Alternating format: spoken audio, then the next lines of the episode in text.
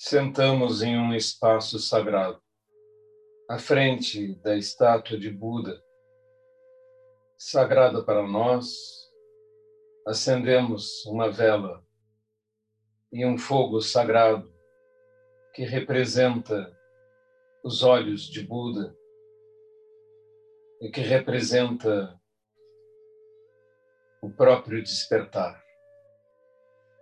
A luz que instantaneamente faz com que a escuridão desapareça. Acendemos a chama do incenso, a apagamos e uma brasa vermelha vai consumindo, e é uma verdadeira representação de nossa vida. No início, alta, reta, forte, íntegra, mas pouco a pouco vai se consumindo e no fim do incensário restam cinzas.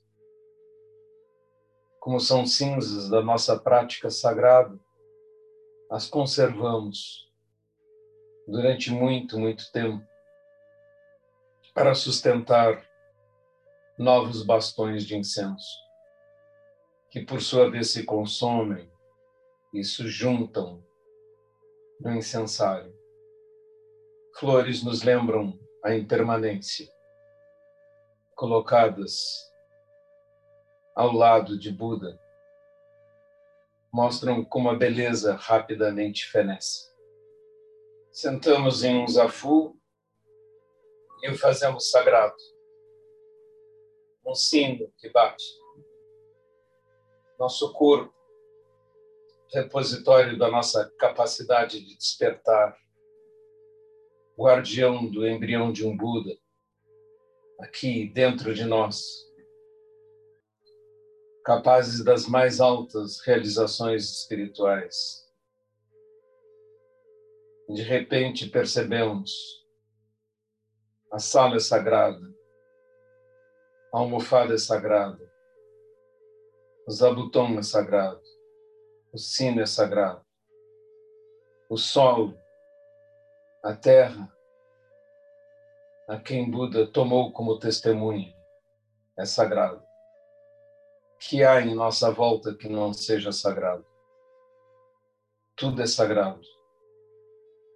Então não precisamos dizer sagrado,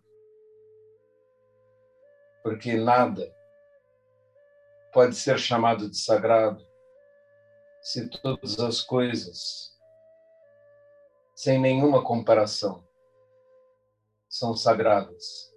Todos os sons, a voz de Buda, todas as manifestações, manifestações no próprio Dharmakaya, na grande tela na qual tudo se manifesta